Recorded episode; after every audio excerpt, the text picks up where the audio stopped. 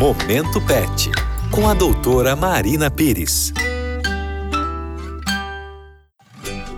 Oi, Momento Pet aqui na Rádio Novo Tempo. Eu sou Larissa Oliveira. Seja muito bem-vindo. A doutora Marina Pires é médica veterinária e já está aqui preparada para te ajudar com as suas dúvidas.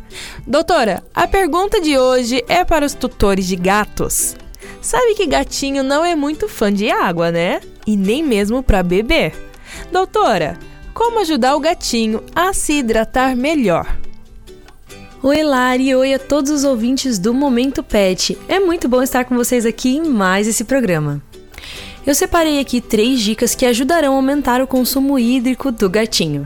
Primeira, aumente a quantidade de potinhos de água pela casa. Segundo, invista em fontes de água. E terceiro, aumente o uso do sachê na rotina alimentar do gatinho. Ainda sobre os gatinhos, doutora, agora eu tenho uma dúvida. É verdade que os gatos quase nunca miam para outros gatos? Mas na verdade eles miam mais para os humanos? É verdade isso?